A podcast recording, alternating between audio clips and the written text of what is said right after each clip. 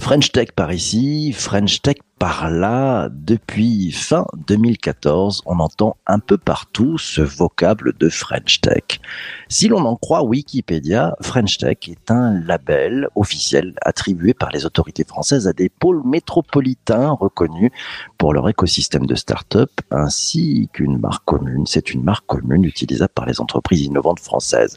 La mission de la French Tech, faire de la France un des pays les plus attractifs au monde pour les start-up qui veulent se lancer par partir à la conquête des marchés internationaux et bâtir un avenir qui ait du sens.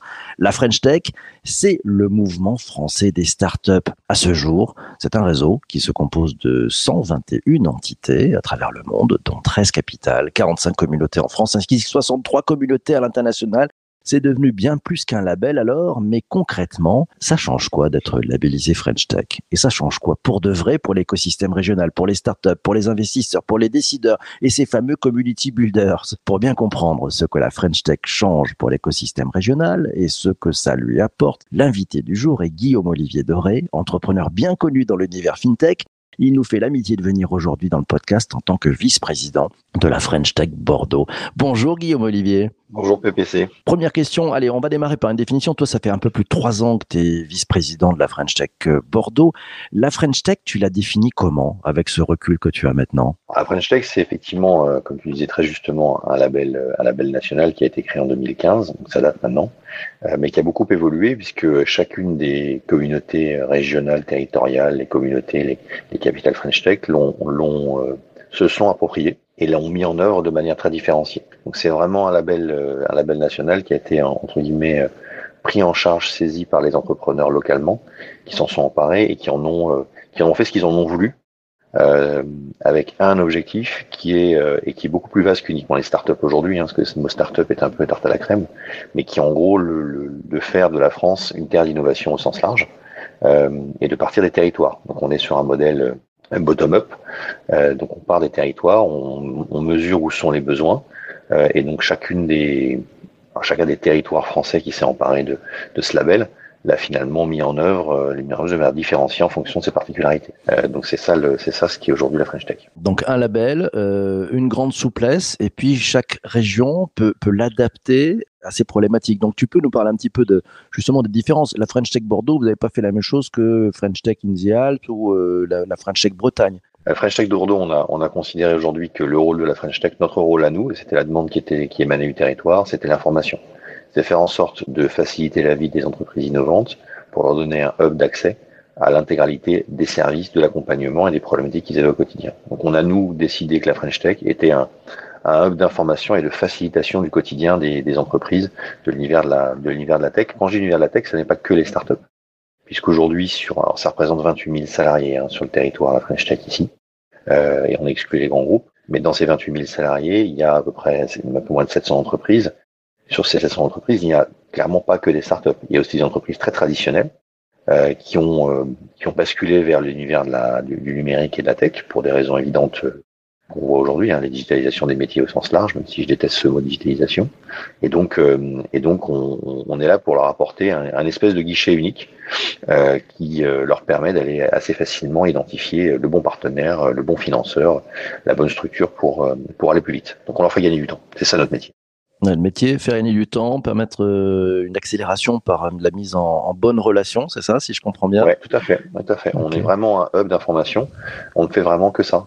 On n'a pas vocation à faire autre chose que donner cette espèce de, de, de, de transparence complète euh, à l'entreprise et à l'entrepreneur en fonction de sa problématique. Ça se décline sur les sujets recrutement, sur les sujets financement, ça, ça, se décline évidemment sur les sujets réseau, les fameux échanges, ça se décline sur les, les sujets accélération, ce que tu évoquais à l'instant, euh, aller plus vite, et surtout, ça se décline sur un sur un sujet qu'on travaille depuis maintenant euh, assez longtemps, qui est un sujet euh, qui est un sujet euh, transverse, qui est euh, les sujets de la tech ne sont pas des sujets exclusivement réservés aux startups ou aux PME, mais c'est des sujets universels.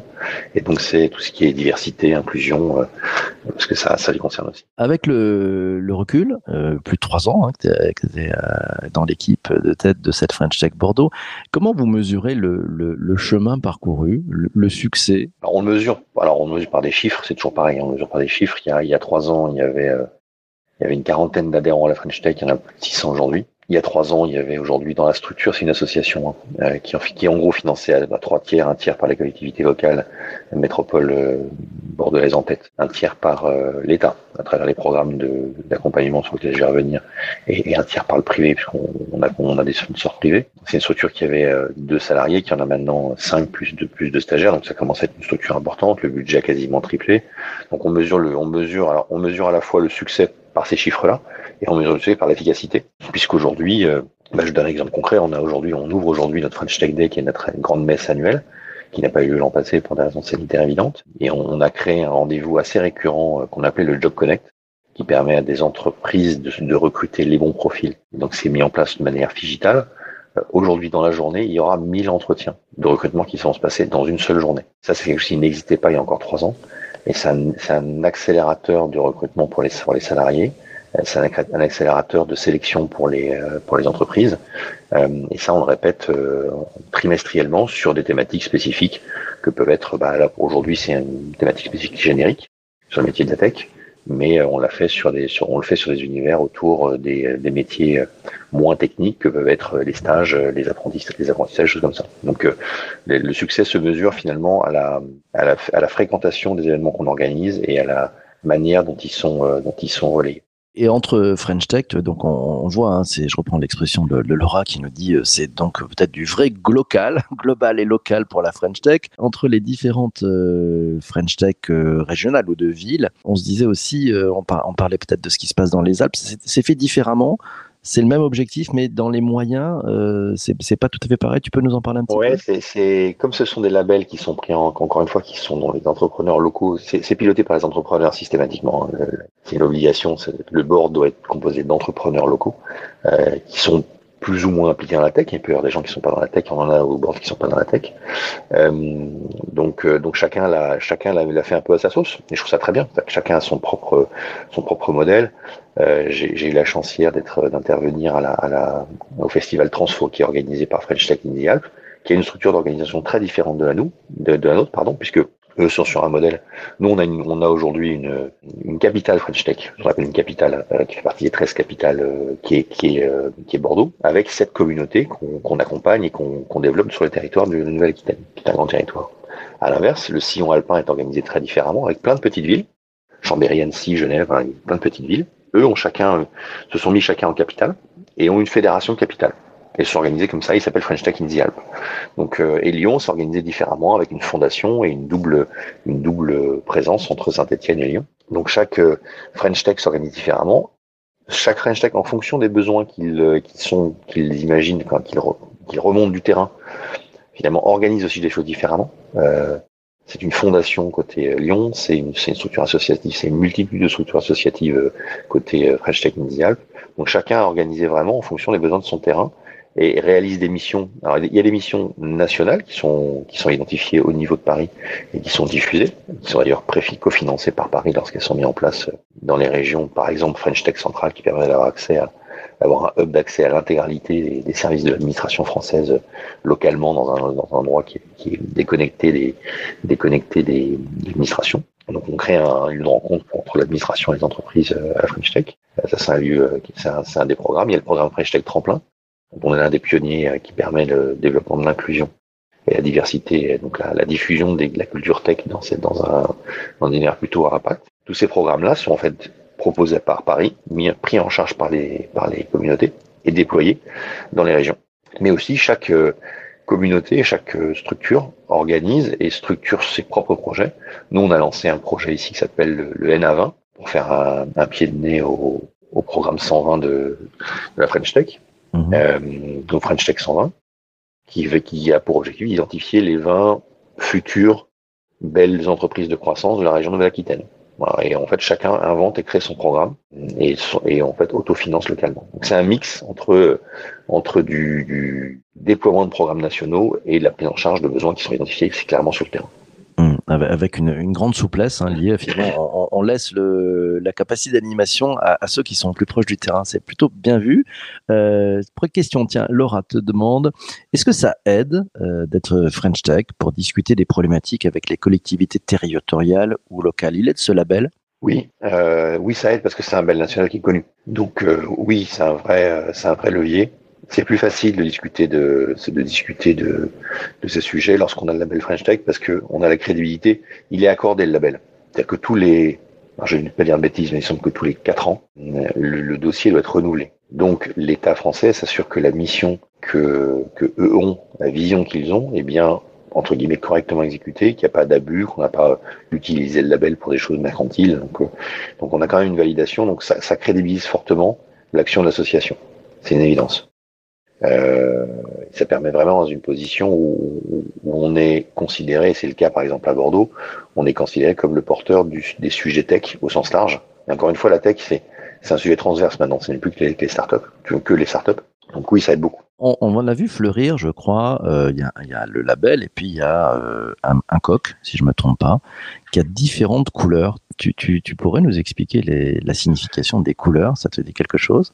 Ah oui, bien sûr. Oui, bien sûr. Je, je en fait, c'est le, le, succès de la French Tech euh, tel qu'il a été lancé en 2015 a finalement essaimé au sein de, au sein du gouvernement, disons les choses. Hein où chaque ministre s'est dit en fait moi je enfin la French Tech est évidemment sous la coupe sous sous la coupe sous la sous le contrôle sous la dans le dans, dans, dans le giron de, de Cédric O euh, euh, à l'époque Fleur Pellerin et, et Monia Majoubi euh, donc plutôt la partie tech le ministre de l'industrie s'est dit en fait on aimerait bien avoir la même chose donc ils ont lancé un label qui s'appelle French Fab qui est un coq bleu donc le French Tech, c'est un coq rouge, un peu bordeaux.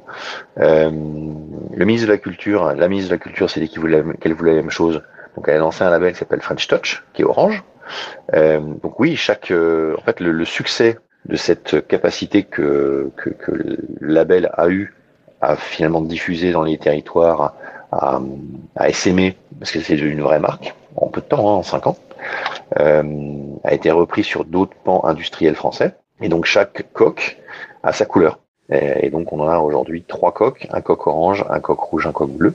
Mhm. Euh, et mon petit doigt me dit qu'il y en a d'autres qui sont en cours de création, puisqu'il y a d'autres, euh, il y a d'autres réflexions en cours autour de ce même modèle, qui est un modèle qui est quasiment un modèle d'open innovation. Hein. C'est en gros, mhm. euh, on lance le sujet, on lance le label, on, on le cadre pour être certain qu'il n'y ait pas d'abus, et puis après on laisse, on laisse les gens qui ont envie de s'en emparer, de s'en emparer. Question de, Lionel. Est-ce que ça a fait des émules hors de la France? Est-ce qu'il y a la German Tech, la Swedish Tech qui, se sont lancés aussi? Tu as, repéré des choses comme ça?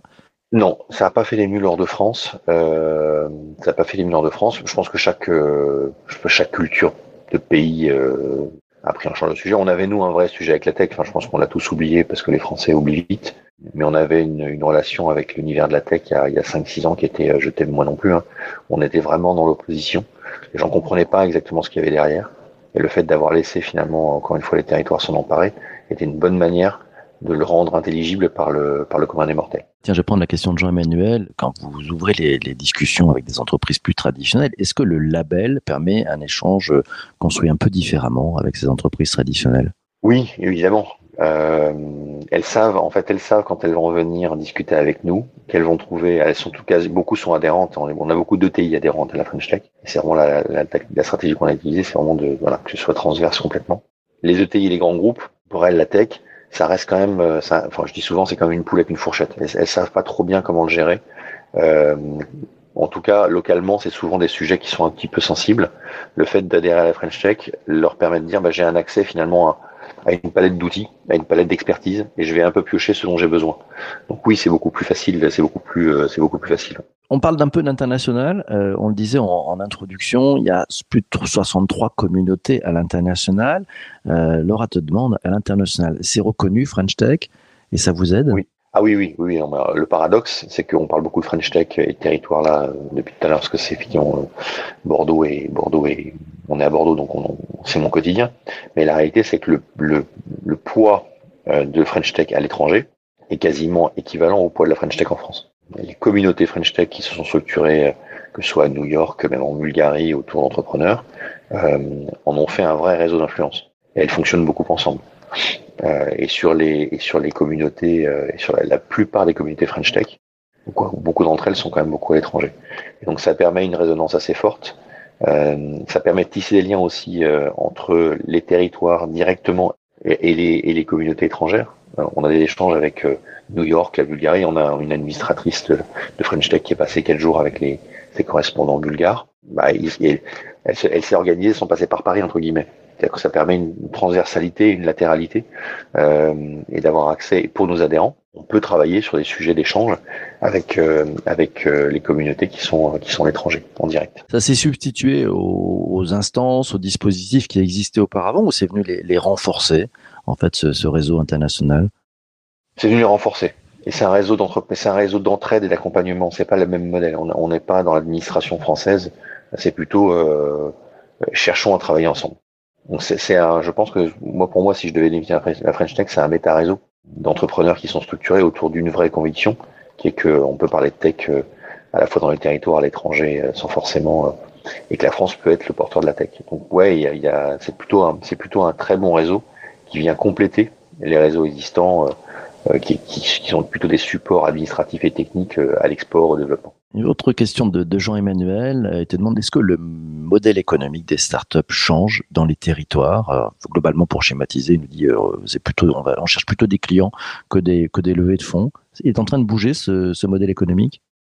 Ah, il a bougé avec la Covid. Et ça, c'est, ça, c'est, alors j'en ai ma casquette d'investisseur, c'est un de mes métiers. Mais euh, il a, il a bougé, il a bougé avec la Covid depuis maintenant un ou deux ans.